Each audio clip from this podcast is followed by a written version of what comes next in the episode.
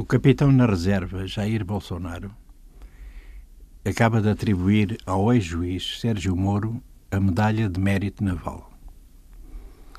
É uma decisão de mestre, de um verdadeiro florentino no jogo político. O seu governo está cheio de generais. Deve ter pensado que fazia falta um almirante. Parece que para o capitão tudo, na imagem do grande Torquemada de Curitiba, atualmente em estado de Ministro da Justiça, faz lembrar o grande oceano dos antigos e o abismo por onde caía, apavorando-os.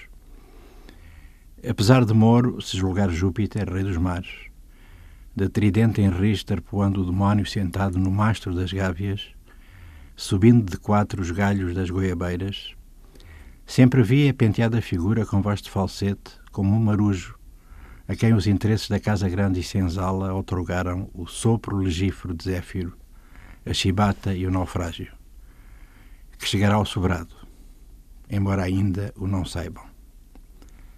Moro passou por Lisboa recentemente. Veio às conferências do Estoril e não foi por engano.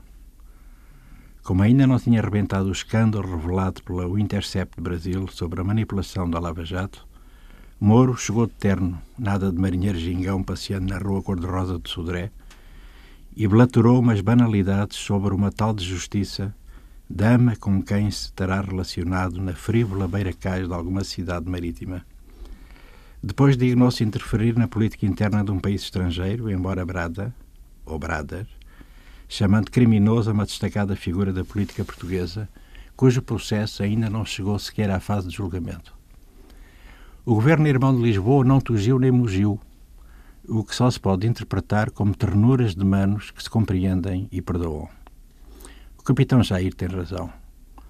Elogiou-lhe a subtileza e a perspicácia. Perante as águas subitamente turbas da suposta ordem jurídica e legalidade deste Brasil pirateado, não vale armar em poeta e tocar um tango argentino. Com o país vizinho e rival, capitão Jair já tem um plano: juntar os trapinhos do moedame disponível e assim combater o socialismo.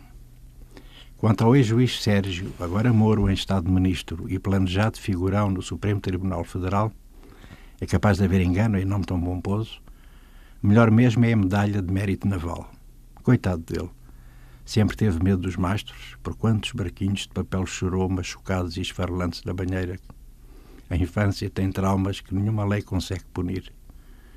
O capitão percebeu e decidiu que o Senhor seja louvado.